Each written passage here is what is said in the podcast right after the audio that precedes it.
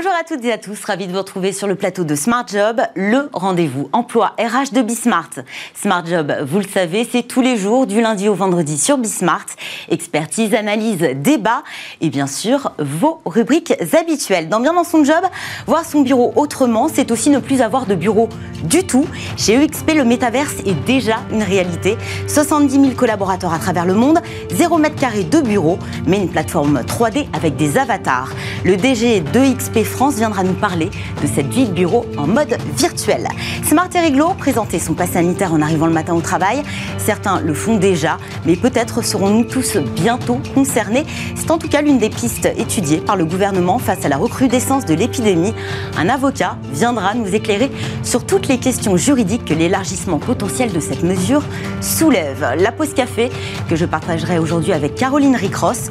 Changer de job en 2022, vous y pensez Caroline vous donnera peut-être la marche à suivre. Dans le cercle RH, chacun cherche son sens. Le sens au travail semble être devenu la quête du Graal, car aujourd'hui il n'est plus seulement question de gagner sa vie à travers son job, mais bien de la vivre, et la vivre si possible pleinement, mais que mettons exactement derrière la notion de sens au travail? Utilité, rémunération, épanouissement, quels sont les critères qui entrent dans l'équation de cette introspection? Nous ferons le point avec mes invités dans le cercle RH, et ce sera en seconde partie d'émission. Et puis enfin, avant de nous quitter, fenêtre sur l'emploi, LinkedIn, Twitter, mais aussi TikTok, Instagram ou Snapchat. Depuis la crise sanitaire, les réseaux sociaux sont devenus le nouveau terrain de chasse des recruteurs. Quels sont leurs atouts? Comment les utiliser à bon escient? Euh, C'est ce que nous verrons eh bien, à la toute fin de cette émission. Voilà, vous avez le programme. Vous êtes prêts? Alors Smart Job, c'est parti.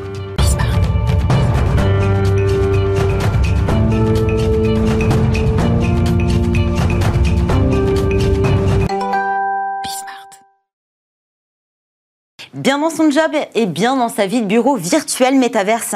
C'est le nom de ce nouvel univers virtuel qui pourrait bouleverser Internet. Un monde qui est déjà une réalité chez EXP. Bonjour Samuel Coe. Bonjour. Alors vous, vous êtes le directeur général d'EXP France, c'est la filiale française hein, du réseau immobilier américain EXP Realty, euh, né en 2009, euh, une, euh, un réseau qui compte aujourd'hui 70 000 conseillers dans 18 pays. Vous n'avez aucun bureau physique à travers le monde. Toute votre activité est concentrée dans un univers virtuel. Racontez-nous, comment c'est possible? Bah, C'est possible. C'est possible. Vous avez un siège social, rassurez-moi. On a un siège social, mais sans lieu physique d'accueil. ni en France, ni aux États-Unis. Alors comment ça se passe? Donc chacun travaille de chez soi. On est en remote, 100% remote. 100% en remote et, on peut se connecter à une plateforme. Alors oui, tout à fait. Alors euh, vous me demandiez c'est possible, c'est possible. Oui, c'est la vision d'un homme en fait, hein, notre fondateur euh, Glenn Sanford. En 2009, veut imaginer une société comme il aurait aimé trouver. Donc il imagine le Realty. Et depuis le début, il considère que le bureau est une charge forte de structure, le siège social comme l'agence physique? C'est un coût majeur, effectivement, coût un immobilier. Surtout pour un réseau immobilier. Surtout pour un réseau immobilier. Et donc, ils veulent supprimer ce coût. Ils veulent supprimer pour mieux rémunérer les conseillers. C'est la finalité. Donc voilà, l'objet, il est là. Euh, et donc, il imagine, il tâtonne un petit peu, puisque de 2009 à 2015, je crois, si je dis pas de bêtises, on essaye plusieurs types de plateformes c'est très avant-gardiste. Hein. Oui, ce sont les, balbutiements du monde virtuel. Les jeux vidéo l'ont exploré, mais... Euh, mais pas encore le côté professionnel. Et en fait, il finit par euh, essayer Virbella, qui est la plateforme dont, on va parler aujourd'hui. Et ben, ça lui plaît beaucoup. Il avance beaucoup avec Virbella, et à tel point qu'on finit par acquérir, donc le groupe EXP World Holding, qui est coté au Nasdaq, détient la marque Virbella. Donc aujourd'hui, Virbella fait partie de, notre, euh, de l'univers EXP. Donc je travaille chez EXP. Euh, je veux euh, échanger avec un, collègue, un collaborateur. Je ne sais pas si d'ailleurs euh, vous avez vraiment ces relations-là au sein de, XP. Hein. Qu'est-ce que je fais? Bah, en fait, vous avez un applicatif hein, que vous avez installé sur votre ordinateur. Tous les collaborateurs ont, cet applicatif sur leur ordinateur, y compris sur leur smartphone, mais sans le côté avatar qu'on peut voir. Donc, sur votre ordinateur, vous allez vous connecter et automatiquement, le petit avatar arrive dans l'accueil et de l'accueil, il va se diriger, alors soit par...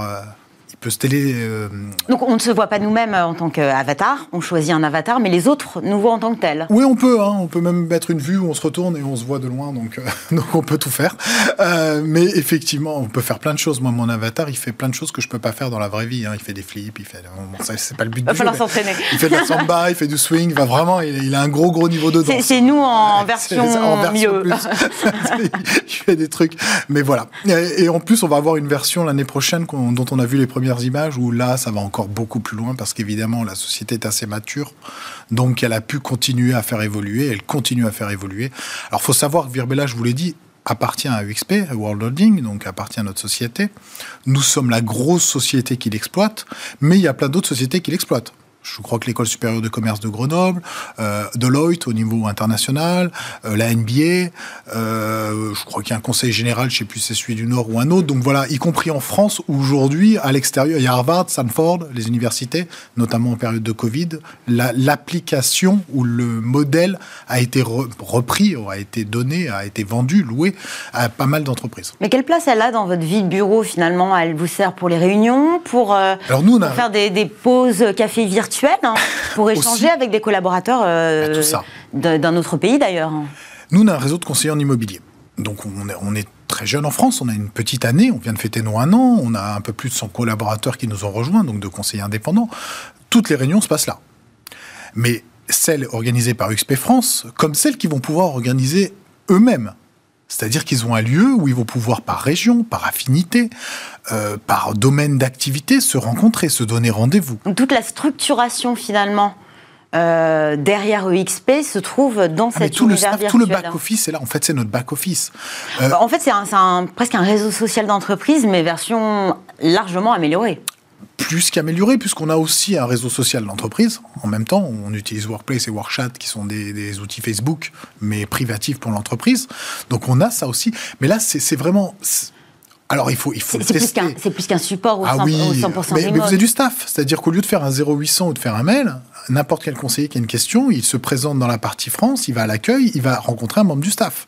Il va pouvoir lui poser une question. Quels sont les retours que vous avez des collaborateurs à travers le monde? Ils s'y font vraiment bien à cet univers euh, virtuel? Oui, bah oui, parce qu'en fait, c'est notre univers. C'est vraiment notre bureau. Alors j'ai envie de dire que si on n'adhère pas quelque part, euh, il y a une, inadéquation avec. D'ailleurs, c'est un critère dans, le, dans, dans, dans vos recrutements? Bah, c'est forcément un, un, élément discriminant. Enfin, je veux dire, si on n'a pas envie... Ça, ça, suscite la curiosité, forcément. Aujourd'hui, c'est plutôt vraiment. Alors, il se trouve que c'est un concours de circonstances, parce que même il y a un an et demi, quand je rejoins l'entreprise, euh, on parle pas du métaverse. Finalement, c'est un mot nouveau. Euh, mais on a, on a cet outil. Alors, j'ai la première réaction qu'a tout le monde. Je rentre dedans, je me rappelle de Second Life, des Sims. Je me dis, c'est rigolo. Et puis de rigolo, ça devient productif, de productif, ça devient fantastique. C'est-à-dire que quand vous organisez une formation pour vos conseillers et que pendant une dizaine de jours, tous les matins, vous avez un conseiller n'importe où en France qui peut utiliser trois écrans dans un auditorium, quand vous vivez des réunions du staff, vous avez 1500 personnes, 1500 avatars réunis dans la même salle, qui chattent tous en même temps sur le chat, qui réagissent, qui... Vous parlez de 1500, mais on peut réunir les 70 000 euh, collaborateurs. On n'a pas de limite, on a un plus sur la scène, on a grandi nos auditoriums, on a grandi nos salles, on remet les bureaux en place en mode école, en mode conférence, en mode table privée. Vraiment, il y a des fonctions. Pas de limite, mais est-ce que finalement il y en a quand même quelques-unes? Je pense par exemple à des bugs, parce que le support quand même doit être très lourd bah, on patch régulièrement l'appli. Euh, enfin voilà, il se passe des choses, mais euh, des bugs pas tant que ça. Alors oui, si si, alors on va être parfaitement transparent. Ça m'est arrivé de me faire expulser par l'application et de devoir recliquer, dire mais pourquoi je suis sorti? Donc oui, ça arrive, mais comme tout applicatif informatique, ça sera un mensonge de dire l'inverse. Mais, mais c'est relativement rare et relativement fiable et stable. Vous êtes un réseau immobilier, le, le métier d'agent ne change pas, lui, c'est un métier de terrain. Hein? C'est en plus notre grande force, c'est qu'on a un métier très humain. Donc, sauf pour le staff, où finalement on est en 100% remote, et que là, on va avoir. Mais encore une fois, on retrouve vraiment ce contact. Hein. J'ai embauché mes collaborateurs, donc salariés de XP de côté staff, sans les connaître. Et on a fonctionné sur cette plateforme avant de se rencontrer. Maintenant, on s'est rencontrés puisqu'on a un peu plus d'un an d'existence, mais je les ai rencontrés, mais je les connaissais. Et vous recrutez actuellement? Et on recrute beaucoup de conseillers en immobilier, on recrute aussi du staff, mais on recrute beaucoup de conseillers Sous le statut salarié ou de mandataire Non, ce sont, ce sont des entrepreneurs indépendants. Donc on est vraiment un réseau de mandataires, oui, tout à fait. Sur le modèle américain, finalement Modèle américain, oui, en France, on n'est pas trop en retard. Le modèle a bien été exploité. Je crois que c'est 43 000 aujourd'hui mandataires sur les 120 000 conseillers immobiliers en France. Donc c'est un modèle qui plaît beaucoup. Avec des avantages bah, plein d'avantages. Et puis, c'est le sujet de la reconversion aujourd'hui. Euh, je crois qu'il y a pas mal de professions où les gens ont envie d'un peu plus d'indépendance. Nous restons dans un domaine d'activité où via une formation, via des compétences, via des, des outils de qualité. C'est ce que nous proposons chez UXP. On peut euh, réellement arriver à gagner sa vie. Voilà, je n'ai pas dit que c'était facile, hein. on ne se méprend pas là-dessus, mais avec du travail et de la volonté, on y arrive. On est dans un métier plutôt sympathique, humain, de relations. Euh, enfin, moi, de je relations humaines, virtuelles, mais pas que. Ça fait 22 ans que je fais de l'immobilier, donc c'est un métier qui me passionne, vraiment, je, je, suis animé par ce métier. Mais vraiment, oui, j'invite les gens à venir découvrir ce métier. S'ils si, sont dans un moment de reconversion, c'est un métier qui est très intéressant. Et aujourd'hui, on a les outils de j'allais dire de demain, mais les outils d'aujourd'hui. Euh, on y est déjà et c'est vraiment des outils qui permettent comment rassembler des gens partout en France très régulièrement. C'est pas possible. justement, rassembler les gens. Vous avez euh, soufflé euh, dernièrement votre première bougie. Vous avez fêté ça comment? Alors, on l'a pas, on n'a pas fêté ça plus que ça pour le moment. Vous attendez la deuxième? Oui, alors on, a, on avait beaucoup d'événements sur cette fin d'année, ça s'est un peu bousculé. On a fait des open house, on a invité plein de prospects. Donc on est capable de donner des guest pass. Je crois qu'on vous en a donné à la prod du reste. Donc voilà, Totalement. On, est, capable de vous faire rentrer dans notre univers. Mais on est capable, on avait invité plein de prospects, de, réseaux, etc. Donc on a une grosse, grosse actualité sur cette fin d'année, euh, avec un développement assez fort, avec euh, beaucoup de choses. Donc euh, effectivement, avec nos conseillers, si on, on, a fêté ça sur les réseaux, on s'est vu en réunion d'agence, donc on était content.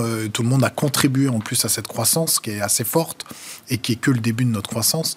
Donc voilà, mais on n'a pas plus que ça. Par contre, on a eu une partie de Noël avec tout le staff et notamment tout le staff international, puisque là aussi... Oui, vous avez basculé, enfin basculé, non, vous êtes resté d'ailleurs dans, dans, cet euh, univers euh, presque parallèle et ah bah, virtuel. Nous sommes swinguer, on a pour fait... Euh, fêter Noël. On a fait, comment ça s'appelle, un trivial poursuite au niveau international, et voilà, donc avec un classement, donc on l'a fait avec nos avatars. Et derrière ça, on avait une partie euh, de danse. Donc je crois que je vais publier bientôt sur les réseaux là-dessus. Et on pourra aller voir ça. Merci beaucoup Samuel Co. Je rappelle que vous êtes directeur général de XP France et vous recrutez, c'est important de le dire. La suite de notre programme, c'est Smart et Riglo. Restez avec nous. Smart et réglo avec cette nouvelle piste mise sur la table par le gouvernement pour lutter contre l'épidémie. L'exécutif euh, envisagerait de rendre obligatoire le pass sanitaire en entreprise. Alors la mesure annoncée ne fera pas partie du projet de loi présenté lundi en Conseil des ministres, faute, je cite, de consensus suffisant à ce stade. Une mesure qui fait donc débat et qui soulève également plusieurs questions de droit. Bonjour Thierry Meillat. Bonjour. Vous êtes avocat associé en charge du département droit social au sein du cabinet Hogan Lovells. Euh, qui serait concerné par cette mesure?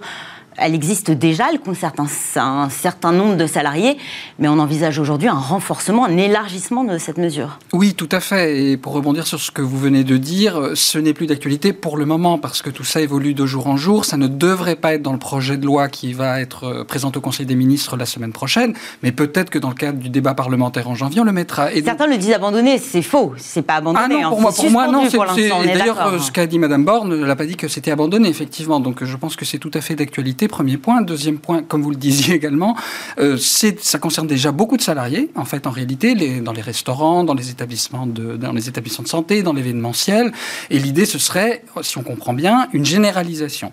Aujourd'hui, c'est à peu près 2,5 millions oui, d'actifs hein, concernés. C'est ça, à peu près. Et donc, en fait, on passerait en gros à la, totalité, si on comprend bien, euh, avec une généralisation Sachant que euh, sur, le, sur le principe, le Conseil constitutionnel, dans sa décision du 5 août 2021, justement à l'occasion de la mise en place euh, du contrôle euh, dans, dans, certaines entreprises, a quand même déjà eu l'occasion de dire que ça ne portait pas une atteinte excessive à la liberté d'entreprendre parce que certains le remettent en cause. Hein, sur, oui, mais, mais en fait, liberté d'entreprendre. Moi, je crois que c'est acté sur le principe. Après, bon, évidemment, je ne suis pas le Conseil constitutionnel, mais, mais mon, mon, mon, sentiment à la lecture, effectivement, de, de, cette décision, que cette question est déjà largement tranchée. C'est plus après une question de proportionnalité. Voilà. Alors, qui peut se prononcer justement sur le caractère euh, nécessaire et proportionné hein?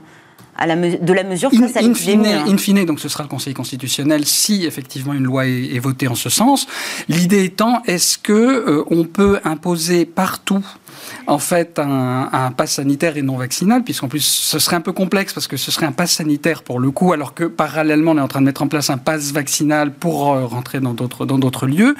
Donc le, la question est de dire est-ce que euh, une PME qui n'a pas de contact avec le public, euh, qui n'accueille pas de personnes tierces, qui n'accueille pas de clients, doit être soumise au même régime en fait qu'une entreprise peut-être de plus grande dimension, mais qui doit effectivement accueillir des personnes? C'est une vraie question parce que là le problème c'est qu'on tombe dans la complexité et c'est un autre écueil. Ah ben là il y a énormément de questions qui se posent. C'est bah, déjà qui va contrôler chaque jour à l'entrée finalement le, QR code, scanner un QR code de chaque employé euh, tous les à fait. Mais alors là encore, en fait, j'aurais tendance à dire une grande entreprise, euh, en fait, elle sera en mesure de le faire, peut-être en, recrutant des agents temporaires qui le feront le temps qu'il faudra, peut-être assez longtemps. Euh, pour ne rien vous cacher, certains de mes clients grandes entreprises étaient déjà en demande et se demandaient s'ils ne pouvaient pas mettre en place un pass, notamment pour l'accès à la cantine, par exemple, parce que ça pose pas, pas mal de problèmes concrets et on sait que c'est un lieu de circulation du, virus plus que l'ensemble de l'entreprise.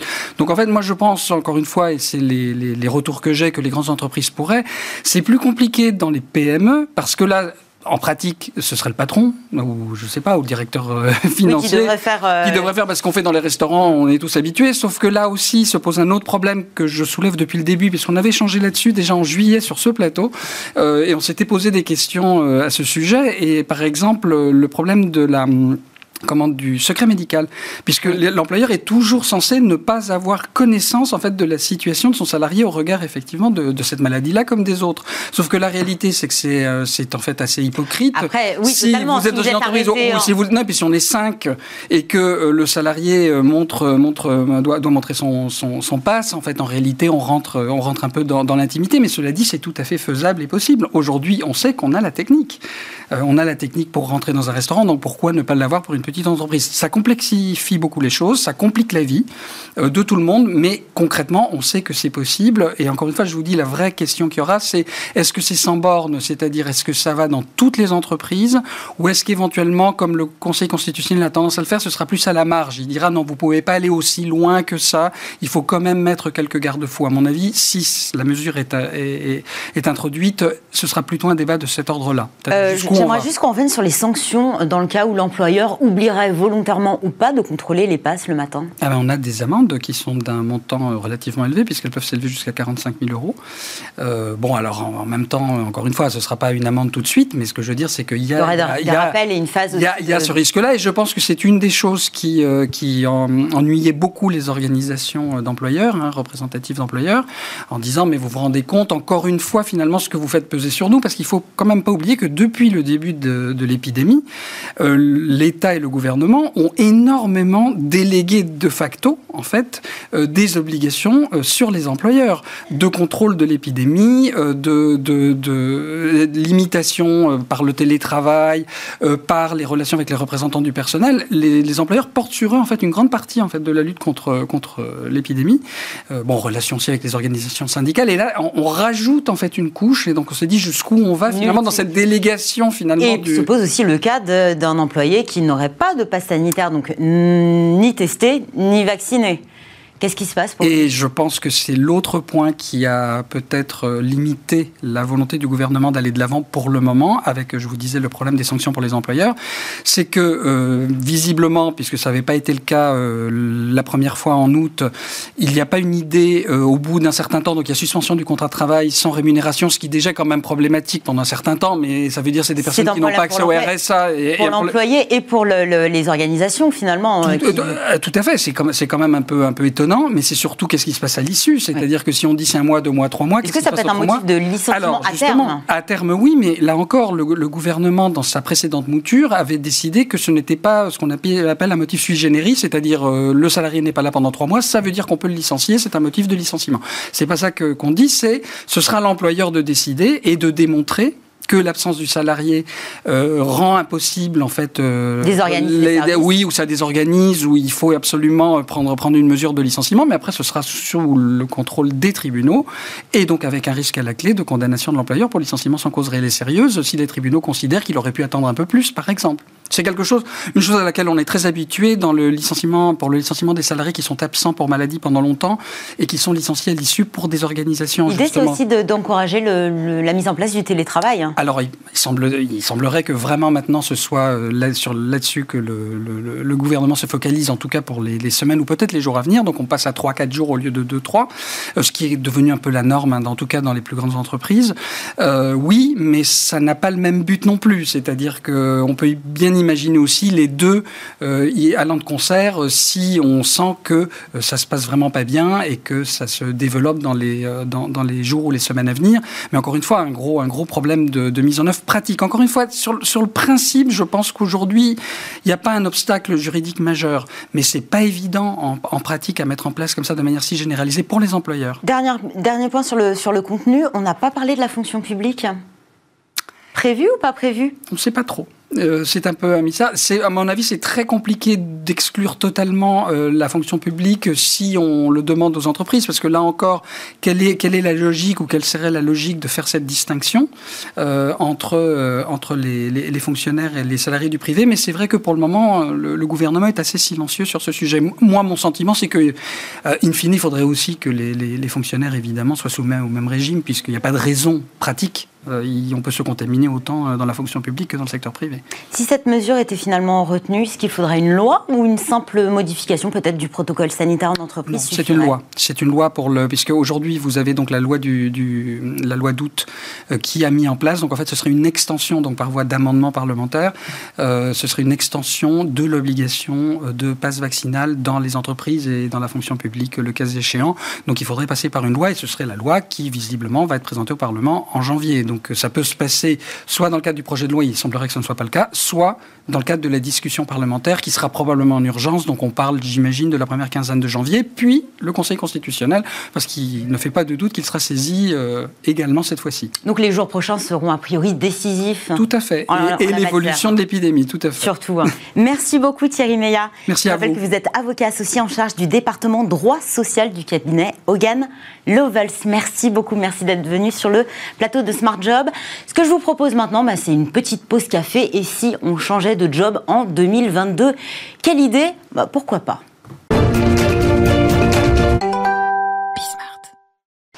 La pause café, une pause café que je partage aujourd'hui en compagnie de Caroline Ricross. Bonjour Caroline. Bonjour Fanny. Alors aujourd'hui, vous allez nous parler emploi, forcément. Comment changer de job en 2022 Ça sent un petit peu euh, les bonnes résolutions, je trouve. C'est un peu ça, Fanny. Loin de moi hein, l'idée de casser euh, l'ambiance. Demain, à la même heure, beaucoup d'entre nous seront dans les préparatifs du réveillon de Noël. Dernière ligne droite avant les festivités. Emballer les derniers cadeaux, aller chercher la bûche de Noël chez le pâtissier ou encore une partie de la famille au train de 17h50. Bref, nous penserons à tout, excepté à notre travail.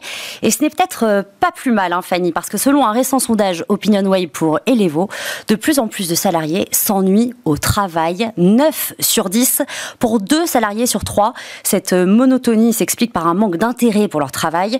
Et pour près de la moitié d'entre eux, elle découle d'un sentiment d'inutilité. Alors, pourquoi ne pas profiter de cette nouvelle année pour se poser les bonnes questions et envisager de changer de boulot? Première question qu'il faut se poser, êtes-vous vraiment sûr de vouloir changer de boulot? Il n'est pas rare qu'en fin d'année, nous soyons tous un peu au bout du rouleau. Hein. La fatigue s'accumule, les dernières vacances sont loin, très loin derrière nous, et le stress de fin d'année est bien là. Mais pour autant, avez-vous vraiment envie de changer de travail? Alors pour le savoir, il y a plusieurs signes qui souvent ne trompent pas. C'est une liste non exhaustive, hein, bien sûr. Le premier signe, c'est la baisse de motivation. Au quotidien, cela peut se traduire par de l'ennui ou encore euh, un manque d'envie et d'énergie.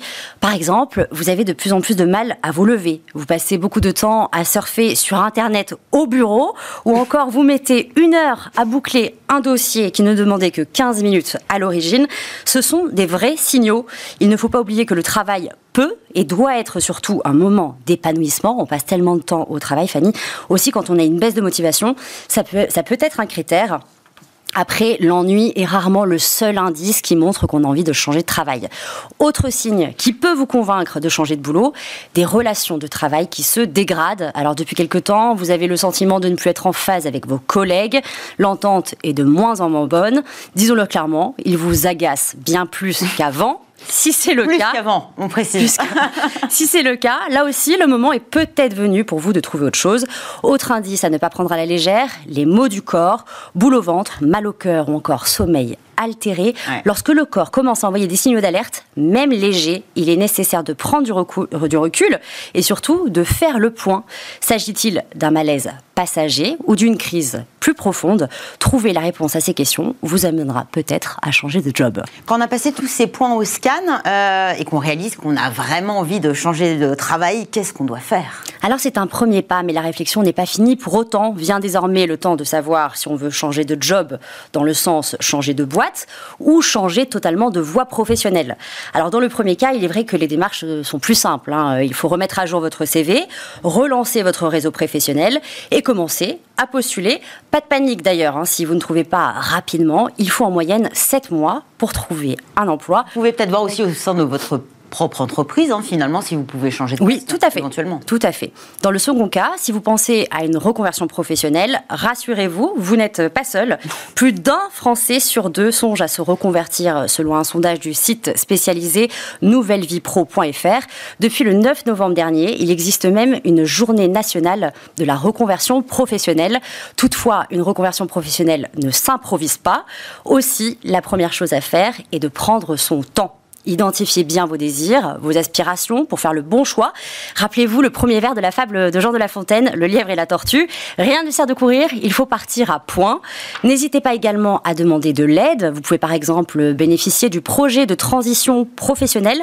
Il remplace l'ancien dispositif du congé individuel de formation qui a été supprimé depuis le 1er janvier 2019. Alors c'est une, une modalité particulière de mobilisation du compte personnel de formation qui permet aux salariés souhaitant changer de métier ou de profession de financer des formations certifiantes en lien avec leur projet. Dans ce cadre, le salarié peut donc bénéficier d'un droit congé et d'un maintien de sa rémunération pendant la durée de l'action de formation. Autre possibilité, Fanny, faire un bilan de compétences ou encore euh, faire appel à un coach personnel, c'est plus connu. Enfin, avant de se lancer, tester autant que faire se peut le métier envisagé. Hein, oui. Parce qu'il y a quand même souvent un gouffre entre l'image que l'on se fait d'un métier et sa réalité quotidienne partir élever euh, des chèvres dans le Larzac. C'est mon rêve. Bien sûr. Moi aussi, je trouve ça très tentant, mais ça ne convient pas à tout le monde, Fanny, dans la réalité. Non, non, j'ai peur de me sentir beaucoup trop seule. Alors, pour être sûr, pour être sûr, optez donc pour un rapide stage d'observation ou encore euh, du bénévolat. Et si vraiment vous ne pouvez pas, ce qui peut se comprendre, hein, n'hésitez pas à recueillir des témoignages de professionnels qui sont déjà installés dans le métier en question. Et puis on le sait, Caroline, il y a certains secteurs qui sont en pénurie de talent, donc ça recrute. Est-ce que vous pouvez nous donner quelques pistes? Oui, et c'est une bonne nouvelle d'ailleurs hein, pour cette fin d'année. Le marché de l'emploi s'annonce sous des bons auspices pour 2022. Selon une note de conjoncture de l'INSEE qui a été rendue publique le 14 décembre dernier, les créations d'emplois vont se poursuivre, même si c'est à un rythme moins élevé qu'en 2021. Elles seront de l'ordre de 80 000 au premier semestre 2022 contre 153 000 cette année. Alors, selon le groupe euh, Manpower, les intentions euh, d'embauche sur la période janvier-mars 2022 seront positives dans l'ensemble des secteurs d'activité éducation, santé, social, construction, technologie de l'information, commerce de gros et de détail, hôtellerie-restauration, industrie manufacturière, bref, tous les domaines. Partout, quasiment. Tout à fait. Et c'est dans le domaine de la banque finance que les prévisions sont les plus élevées, plus, plus 42%. De son côté, Indeed prévoit beaucoup d'offres de postes dans certaines familles de métiers, comme par exemple les soins à domicile, la propreté, la garde d'enfants, la pharmacie ou encore l'assistance médico-technique. Toujours selon le groupe Manpower, ce sont les entreprises de plus de 250 salariés qui vont recruter le plus l'année prochaine, car ce sont celles qui ont le mieux résisté aux aléas de la crise sanitaire, forcément.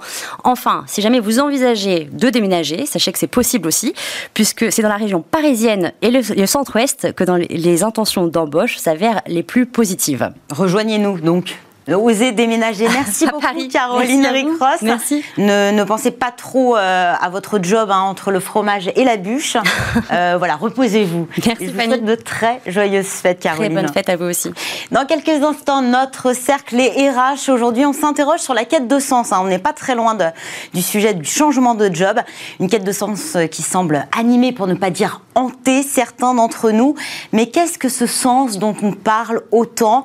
Le sens est-il nécessaire? Pour s'épanouir, pour se sentir bien dans son job La quête de sens est-elle un cheminement personnel ou l'entreprise a-t-elle un rôle à jouer? Mes invités me rejoignent en plateau. Restez avec nous, on se retrouve tous ensemble juste après cette courte pause.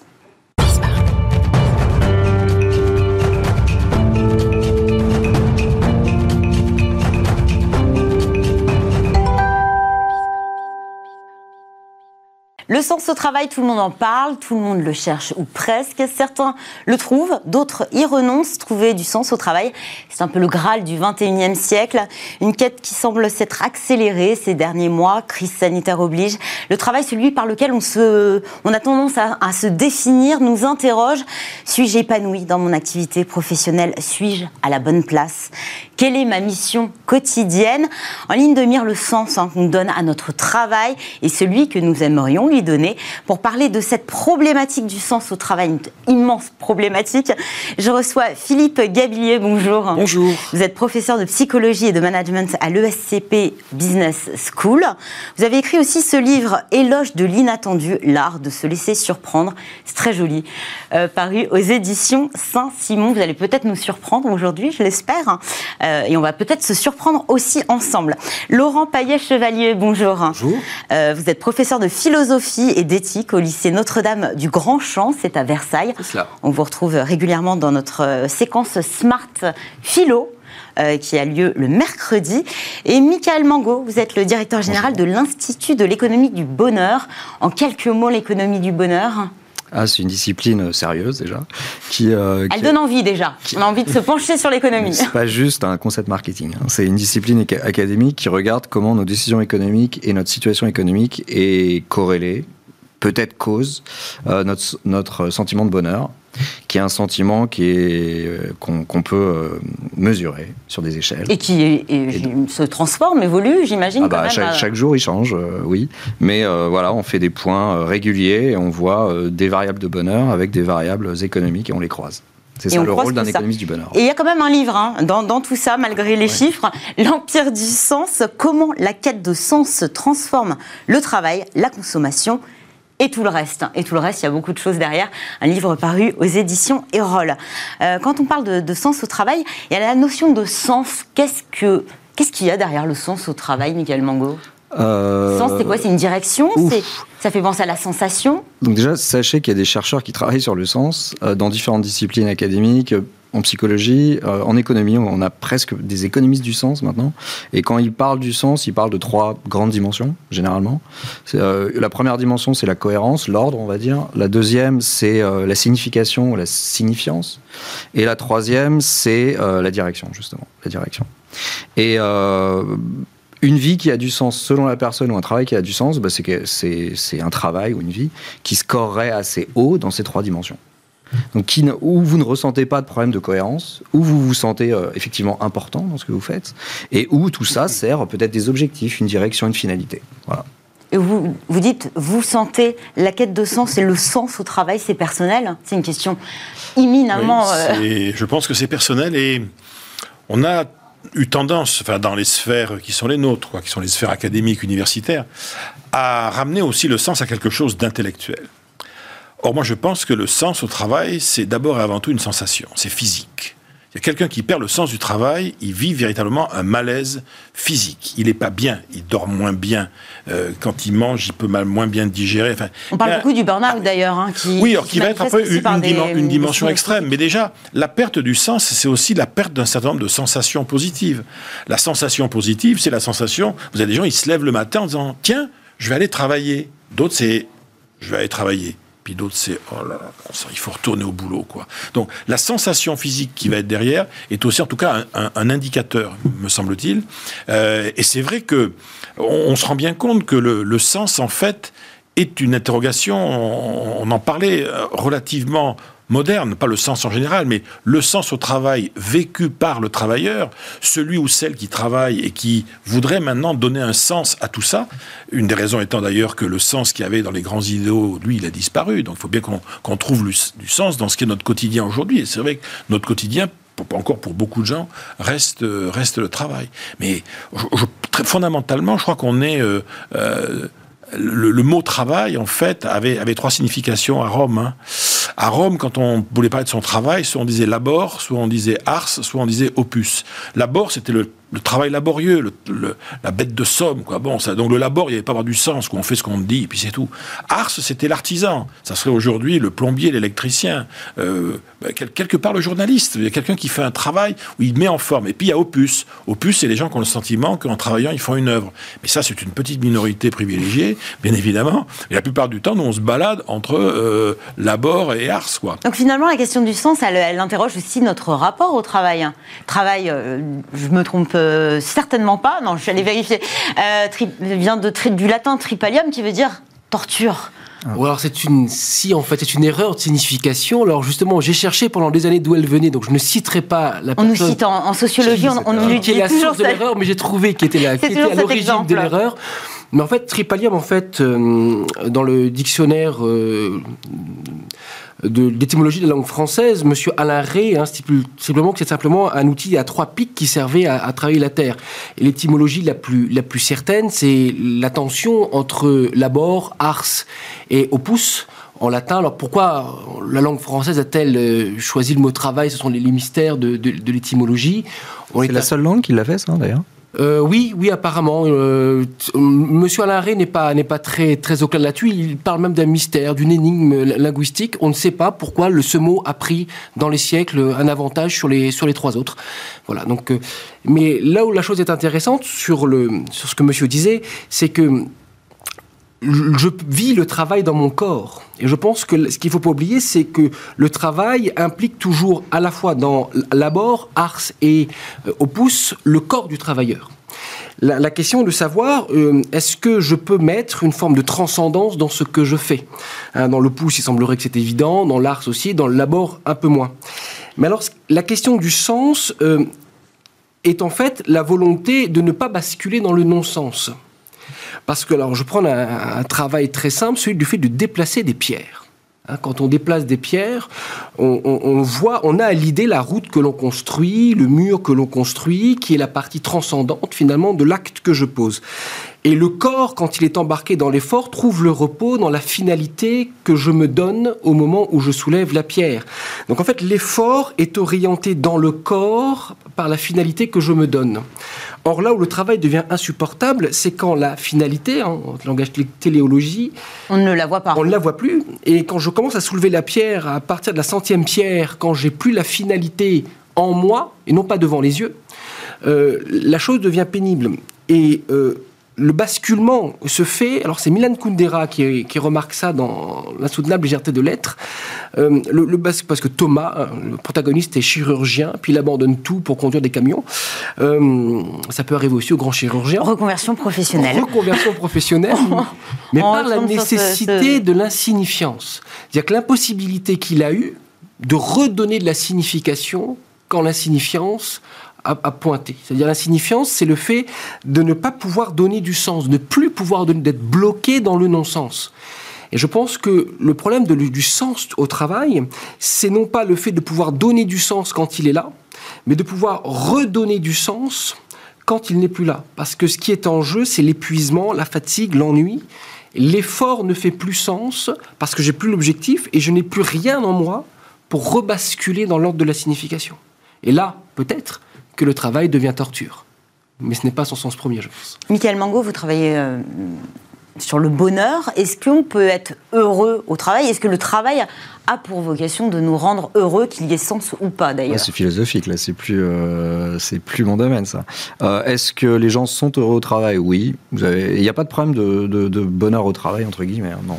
C'est 75% des gens qui, qui se donnent une bonne, un bon niveau de satisfaction à leur travail. Hein.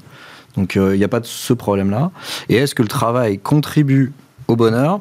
Bah, moins qu'on le pense. C'est pas la, la, corrélation entre les deux. Je suis désolé, j'ai un langage qui va être très euh, à base de. Ah, mais c'est très, très, bien corrélation. la, la, corrélation, elle est pas terrible en fait. La corrélation entre la satisfaction au travail et la satisfaction dans la vie, elle est très faible très très faible. et pourtant, il y a une injonction au bonheur au travail en fait. Oui, mais qui, euh, mais parce qu'il y a une, injonction au bonheur partout, y compris au travail. Mais euh, mais vous n'avez pas du tout besoin d'être heureux au travail pour être heureux dans la vie. Et on a on, sait pourquoi. Alors ça, on, a, on, peut investir d'autres champs d'ailleurs. Hein. Exactement, tout simplement. Et puis, ça va, si vous êtes trop bien dans votre travail, ça va phagocyter le reste. Donc l'exemple typique, c'est les entrepreneurs. Ils adorent leur travail, c'est indéniable. En satisfaction, ils sont à 9 sur 10 tous, quasiment, c'est un truc incroyable. Mais quand on les questionne sur leur vie, rien. Ils sont, comme les autres. Ils ne sont pas non plus en dessous, hein, mais ils sont comme les autres. Et donc, le, bien-être qu'ils ont dans leur travail, la satisfaction générale qu'ils ont dans leur travail, elle ne euh, percole pas jusqu'à euh, leur faire euh, réenchanter leur vie. Et on, on, sait pourquoi après. Donc, on a creusé là-dessus. Et en fait, ils sont beaucoup moins satisfaits de leur vie familiale ils passent tellement de temps au boulot qu'avec leur femme. Ils ne voient plus personne. Euh, beaucoup moins satisfaits de leur euh, situation amicale, de leurs loisirs, etc., etc. Donc ils euh, désinvestissent les autres champs. Donc c'est un peu un, jeu de. C'est une question d'équilibre en fait. Oui, oui, oui, ou, accepter d'être insatisfait dans les autres champs, quoi. Avoir vraiment une, une orientation face à la vie qui est centrée sur le travail. Dans ce cas, vous pouvez être heureux en étant heureux dans votre travail. Pour rester sur la question du sens au travail, quels sont les vecteurs de sens? Qu'est-ce qui donne du sens au travail? C'est la relation aux autres Philippe Cabillier? En fait, je crois que c'est toute la distinction qu'on ne fait pas suffisamment, euh, avec une, cette confusion entre euh, le, le, bonheur qui serait le bonheur au travail et le bonheur par le travail. Ce sont deux mm. choses tout à fait différentes. Vous avez des gens pour qui le bonheur au travail, c'est le fait de savoir qu'ils vont retrouver euh, des gens avec qui ils se sentent en communauté, voire même, disons-le, des copains, des copines, ça fait partie. D'autres, leur, leur, sentiment de bien-être au travail fait qu'ils ont le sentiment qu'ils font quelque chose qui leur plaît vraiment. Ça les branche, quoi. Même si nous, ça nous paraît... Ça les anime, en fait. Ça les anime, mm. bon. Euh, après, vous en avez qui vont trouver leur... Euh, avoir le sentiment que ce qu'ils font sert au moins à leur... Euh, bah, ils gagnent leur vie. Parce qu'on on doit, on doit... Il me semble qu'il faut toujours ramener ça à des expériences de vie concrètes. On va prendre un, exemple concret, quelqu'un qui est hôte ou hôtesse de caisse dans une grande surface. Caractéristique, je dirais, de porteuse de sens, oui, sens économique. Mais dans le fond, euh, la, notion de bien-être au travail, ça veut dire quoi Être bien au travail quand on est hôte ou hôtesse de caisse? Ça veut dire avoir compris, parce que mon patron m'a fait l'amabilité de me l'expliquer, à quoi sert économiquement ce que je fais, c'est déjà pas mal. Et puis pour tout le reste, c'est être traité avec le plus de respect possible, le plus de bienveillance et tout ira bien parce que le sens profond de ma vie, lui, pour le coup, il sera ailleurs. Il sera dans, la de ma communauté, avec mes enfants, quand je fais du sport, etc. Voilà. Le sens en tant que tel, une construction euh, intellectuelle euh, qui me semble extrêmement personnel, parfois quand même très porté et très soutenu socialement, avec ce, dont vous, que vous évoquiez très justement, l'injonction. Il faudrait maintenant, coûte que coûte, chercher du sens. Ce que moi, par exemple, mes étudiants, nos étudiants, sont dans cette idée. Attention, réussir sa vie, ça veut dire réussir sa vie professionnelle. Il faudra coûte que coûte trouver du sens à ce qu'on fait. Les jeunes cherchent aussi un équilibre vie pro, vie perso. Donc ils, euh, cherchent cet équilibre-là. et, ce que vous disiez tout à l'heure sur les entrepreneurs, c'est fascinant, effectivement. Je suis prêt pour bâtir euh, un sens dans ce travail, à mettre en danger le sens de ma vie tout court, c'est-à-dire dans ma relation, dans ma relation à autrui. On a le sentiment que la crise a un peu exacerbé cette, cette quête de sens. Pourquoi? Excusez-moi, je voulais juste euh, euh, sauter sur ce que vous aviez dit. Il y a des chercheurs qui ont vraiment regardé ce qui contribuait au sentiment de sens au travail. Ils ont en gros trouvé quatre directions. Et euh, les quatre directions sont vraiment euh, en rapport avec ce que vous disiez, c'est-à-dire du ressenti, hein, pas du tout de la pensée, du, sens. Et ce ressenti, c'est euh, je suis moi-même. Mon travail me permet d'être moi-même au quotidien. Donc je peux exprimer mes valeurs, mes talents, mes compétences. je peux grandir, je peux me développer grâce à mon travail, et ça, ça donne du sens à ma vie. Le troisième, c'est je contribue à une œuvre collective. Donc là, là, ça peut faire sens justement en termes intellectuels. Là, il n'y a pas de problème. Cette partie-là m'a pas surpris, c'est tout le reste qui m'a surpris. Et la dernière, c'est juste je fais corps avec d'autres, j'appartiens à un collectif et ça me suffit. Et vraiment, à partir de verbatim, il y avait ces quatre directions qui, mhm. ressortaient très très clairement. Et en fait, ces quatre directions qui sont constitutives de l'entreprise. Donc, ce qui m'amène à vous demander quel est le rôle de l'entreprise dans la quête de sens d'un salarié. Si on parle du collectif, de grandir, c'est l'évolution. Euh, on a eu, euh, j'ai oublié. Euh, il y a, le développement personnel, il y a l'alignement avec soi la, liberté d'expression et, euh, un alignement sur les valeurs. Quelle est la part de responsabilité de l'entreprise? Est-ce qu'elle a un rôle à jouer dans cette quête de sens? Hmm, Je vous laisse là-dessus. Moi, moi là-dessus, je suis un peu sceptique. Je, rappellerai un paragraphe de Nietzsche euh, dans Parle là le bien et le mal. Sur les philosophies du bonheur, il les qualifie immédiatement naïves. avec l'argument suivant que je trouve très pertinent pour l'entreprise, c'est que pour que les choses avancent, pour entreprendre, ça présuppose un problème ou une difficulté. C'est-à-dire que je m'engage pas dans une entreprise en me disant c'est la béatitude, c'est le paradis, ça va être fun. Je m'engage parce que je vois qu'il y a un problème qui m'interpelle, euh, le logement ou que sais-je, et je m'engage dans l'entreprise. Donc présupposer que l'engagement en l'entreprise vise immédiatement le bonheur, c'est peut-être manquer d'entrée de jeu le problème spécifique de l'entreprise et ce que requiert un engagement dans l'entreprise, c'est-à-dire l'effort nécessaire. Je vais en vacances, là d'ailleurs tout à l'heure, je vais pour être dans une béatitude parfaite. Mais on vous le souhaite. Absolu. C'est le sens des vacances. C'est le sens des vacances. justement, et ce qui me semble compliqué, c'est de calquer cela sur le, travail. Il y a un très bel ouvrage là dont l'auteur m'échappe, il m'excusera, c'est Portrait de l'artiste en travailleur, où il essaye de montrer qu'en fait, on essaye de penser l'ouvrier, de penser le cadre supérieur un peu comme un artiste. Alors c'est fun, il y a de l'inspiration, ça jaillit spontanément, mais non. Mais c'est un boulot, on n'est pas là pour euh, recréer une béatitude sur Terre dans le cadre d'une PME ou d'une grande entreprise. Ça présuppose un effort, il faut être conscient de l'effort, ça va être difficile, ça va être souffrant. Hein, demandez à toute l'équipe qui a construit Bismart, hein, il, y a, des moments difficiles, c'est pas forcément une béatitude. La béatitude, elle arrive au moment du bilan, où on se repose, etc. Donc je pense que le danger de vouloir faire de l'entreprise le lieu du bonheur possible, parce que ça nous empêche de penser l'effort nécessaire pour s'engager dans l'entreprise. Mais au-delà de l'effort, il y a quand même les notions de collectif, de d'évolution. C'est ça aussi. C'est l'une des missions. Euh, oui, mais ce sont des je pense, pardon, mais je pense que des aspirations personnelles. Et je pense qu'il ne faut pas confondre les ordres. Bien sûr, l'entreprise, d'une manière seconde, fait évoluer la personne dans un cadre déterminé pour lui permettre d'acquérir des compétences, évoluer sa carrière, mais c'est un cadre second. Le cadre premier, c'est qu'on est là pour construire des murs. Mais elle-même, elle doit se donner une direction. Beaucoup se sont dotés d'une raison d'être. Sur le papier, le travail pourrait apporter beaucoup de sens. Le travail, parce que c'est une activité organisée, donc on va, on va comprendre sa place dans, dans le collectif. Il y a un collectif, comme vous l'avez dit, il y a des objectifs, c'est plutôt la partie alignement avec soi qui est problématique. Parce que là, exprimer euh, votre créativité. Oui, c'est rarement. Euh, il y a toujours un cadre, hein, de toute façon. Donc là, le collectif vient, vient rogner ça, vient, vient, vient se confronter à ça. Donc cette partie-là, elle n'est pas facile en entreprise. Mais tout le reste, c'est faisable et c'est même, sans doute, le travail est, un lieu plus propice à l'expression du sens que d'autres lieux, euh, par exemple les loisirs, parce que c'est plus organisé, parce que c'est forcément collectif et parce qu'il y a des objectifs qui sont fixés. Donc euh, c'est pour moi des dérèglements du travail qui font qu'on ne trouve pas le sens par le travail.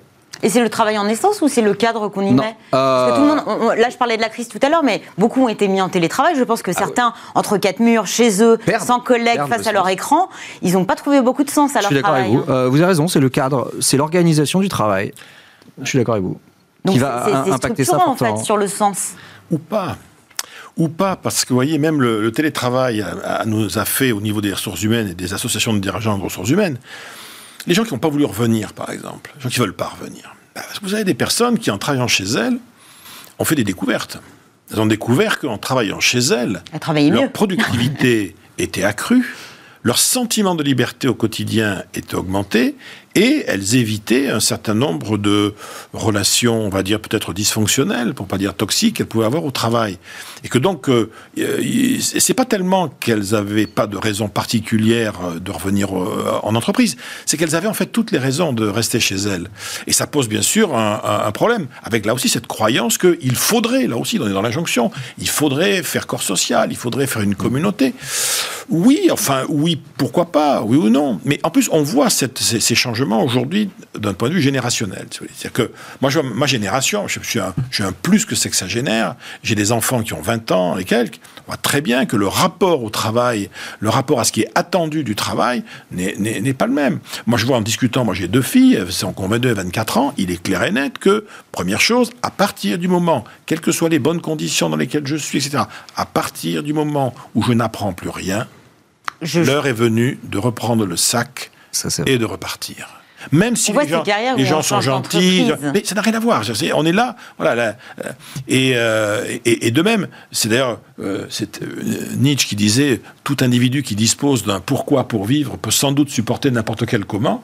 Et, donc le, la nature du pourquoi, en revanche, va effectivement bouger, probablement d'ailleurs au fil des années, au fil de, aussi de la croissance sociale, des changements de rôles sociaux euh, des, des, uns ou des autres.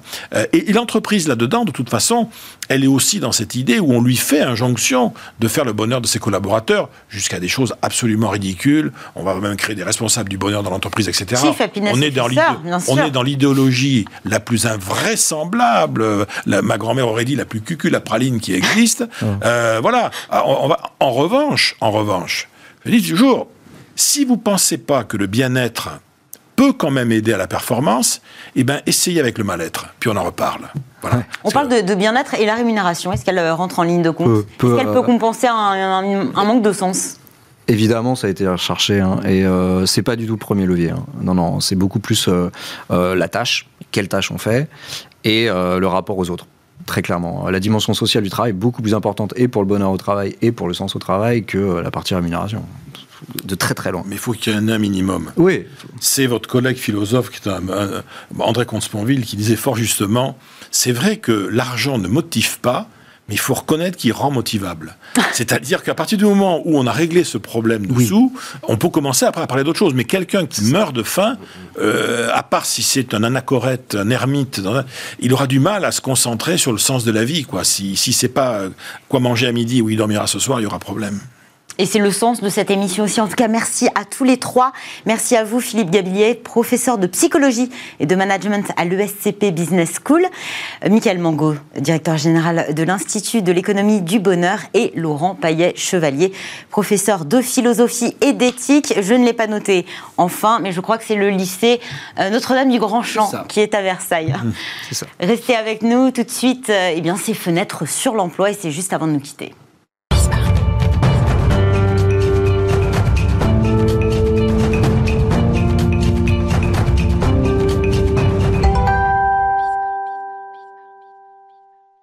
L'emploi est décidément partout, y compris sur les réseaux sociaux.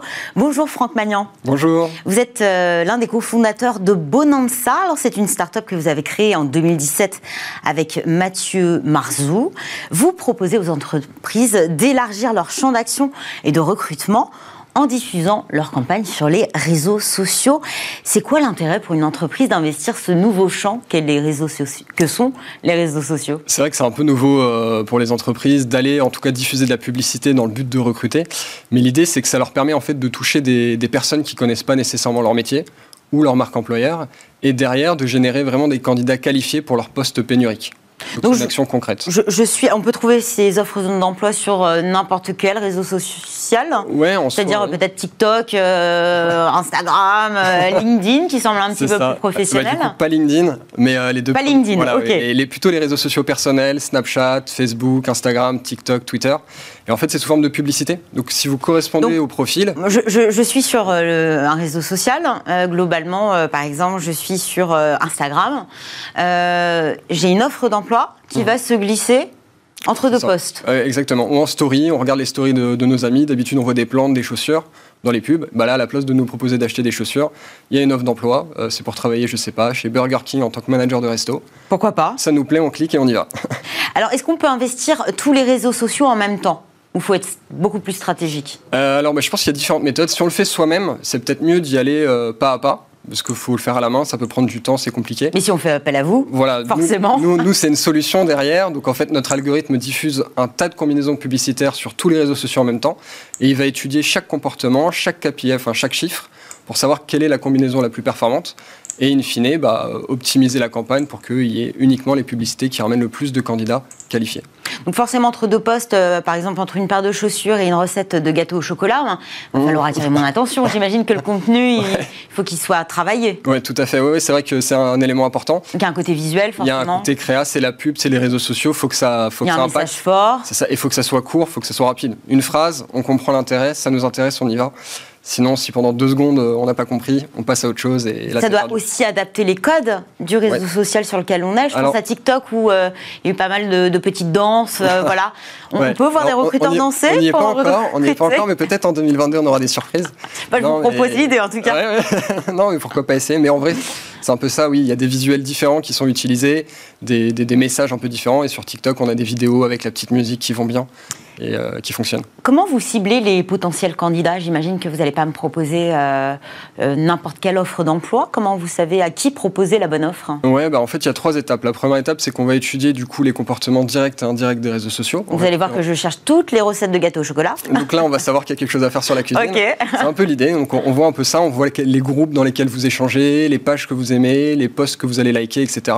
Les vidéos que vous regardez plus ou moins longtemps. Ça donne de l'information aussi. Et puis après, en fait, ce qui va se passer, c'est qu'on cible les gens qui semblent correspondre à ça.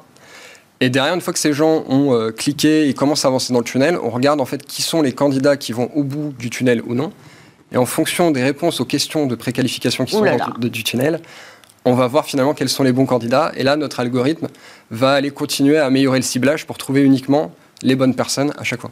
Et si on sort du tunnel, on peut être rattrapé Oui, en quelque sorte. Il y a deux, trois, quatre essais qui sont faits pour essayer de ramener la personne s'il avait reçu un petit SMS entre-temps. Mais à bout d'un moment, on arrête de lui envoyer la publicité quand même. Sur, quel type de poste vous accompagnez vos clients? J'imagine que c'est plus là où il y a des pénuries de talents Oui, bon, c'est vrai que maintenant, il y a un peu des pénuries sur tous les métiers. Euh, il y a les classiques, euh, les ingénieurs en informatique, euh, tout ce qui est développement, tout ce qui est commercial, puis aussi tous les métiers de bouche. Ça, c'est des choses un peu plus cycliques. Quand ça va plutôt bien avec le Covid, la cuisine, euh, les métiers de bouche, il y a énormément de demandes. Euh, nous, on voyait là assez récemment, avant le Covid, il y avait environ 3 sollicitations pour un cuisinier. Aujourd'hui, il y en a jusqu'à 12. C'est-à-dire qu'il a vraiment le choix et qu'il y a peu de chances du coup que l'entreprise l'attrape lui, entre guillemets. Donc c'est assez compliqué, il y a de plus en plus de sollicitations et c'est comme ça pour tous les métiers. Donc on a euh, des gens dans l'institution publique, on a vraiment tout type de postes euh, qui, sont, qui sont dessus. D'où l'intérêt d'aller chercher un vivier de talents inexploré. Hein. C'est ça. puis sur les euh, réseaux sociaux, il y a tout le monde a, priori. Donc, a priori, à moins d'être dans une grotte sans, sans Wi-Fi. ça fonctionne bien. Est-ce que vraiment, j'imagine qu'on cible davantage les jeunes, mmh, génération Z. Est-ce que les, les, jeunes vont jusqu'au bout du cheminement du process de recrutement? Oui, oui, franchement, c'est quelque chose qui euh, qui explose. Enfin, nous, en, interne, on estime que ça explose. Il y a une vraie vague là-dessus. On cible généralement les 18-35 ans. C'est un peu notre discours commercial, c'est ce qu'on explique. Mais euh, voilà, les jeunes. Mais dans le quotidien, on voit qu'on a par exemple des chauffeurs de bus de 50 ans qui postulent et qui sont sur euh, Facebook. Et il n'y a pas de souci en fait. C'est pas impossible. C'est pas, pas impossible. Et il y a vraiment beaucoup, beaucoup de, de, personnes. On a, cette année, on a, on a sensibilisé plus de 80 millions de, de personnes en France, en Angleterre et en Belgique. Et euh, derrière, on a eu énormément de candidats, des dizaines de milliers de candidats qui ont été générés pour les clients. J'imagine que ça fonctionne mieux si on, a déjà une stratégie réseaux sociaux mise en place, si on n'a aucune présence. En vrai, ça marche bien en vrai, non, pas tant que ça. Parce que euh, les entreprises n'ont pas besoin d'avoir de pages sur les réseaux sociaux, puisque c'est une publicité qui est euh, poussée. Donc en fait, au final, si la publicité arrive, la personne clique dessus, puis elle reste dans l'expérience candidat, c'est instantané, elle répond aux questions et sa candidature est faite. Donc le fait d'avoir une présence ou pas, ça change pas vraiment quelque chose. C'est juste que ça a plus d'intérêt d'en avoir une si la personne veut se renseigner après, avant l'entretien par exemple. Mais au moment de la candidature, ça ne changera rien. C'est vraiment une simplification du processus de recrutement. J'imagine que dès lors qu'on commence à répondre à quelques questions, on ne va pas avoir à forcément, en tout cas vous allez nous le dire, envoyer un CV, faire une lettre de motivation. Est-ce qu'on passe toutes ces étapes Oui, on, on, en passe quelques-unes. Effectivement, la lettre de motivation, euh, dans 99% des cas, c'est mis de côté. Le CV, ça dépend. Euh, il y, y, a des entreprises pour lesquelles ça reste obligatoire. Parfois, c'est du CV euh, papier, comme on le connaît, la personne met la pièce jointe. Des fois, c'est du CV vidéo, du CV même en, mémo vocal, où la personne va se présenter comme ça à l'oral. Donc euh, il y a plusieurs méthodes et l'avantage c'est que bah, depuis le téléphone maintenant on peut à peu près tout faire donc euh, ça marche. C'est pas faux. merci beaucoup Franck Magnan. Je rappelle que vous êtes le cofondateur de Bonanza. Merci beaucoup, merci, d'être venu sur le plateau de Smart Job. C'est la fin de cette émission. Merci à toute l'équipe qui m'a accompagné aujourd'hui. Merci à vous bien sûr de nous avoir suivis. Vous aurez le plaisir de retrouver Arnaud Ardouin l'an prochain de nouveau aux commandes de Smart Job. D'ici là, passez de très joyeuses fêtes de fin d'année. À très vite sur Bismart.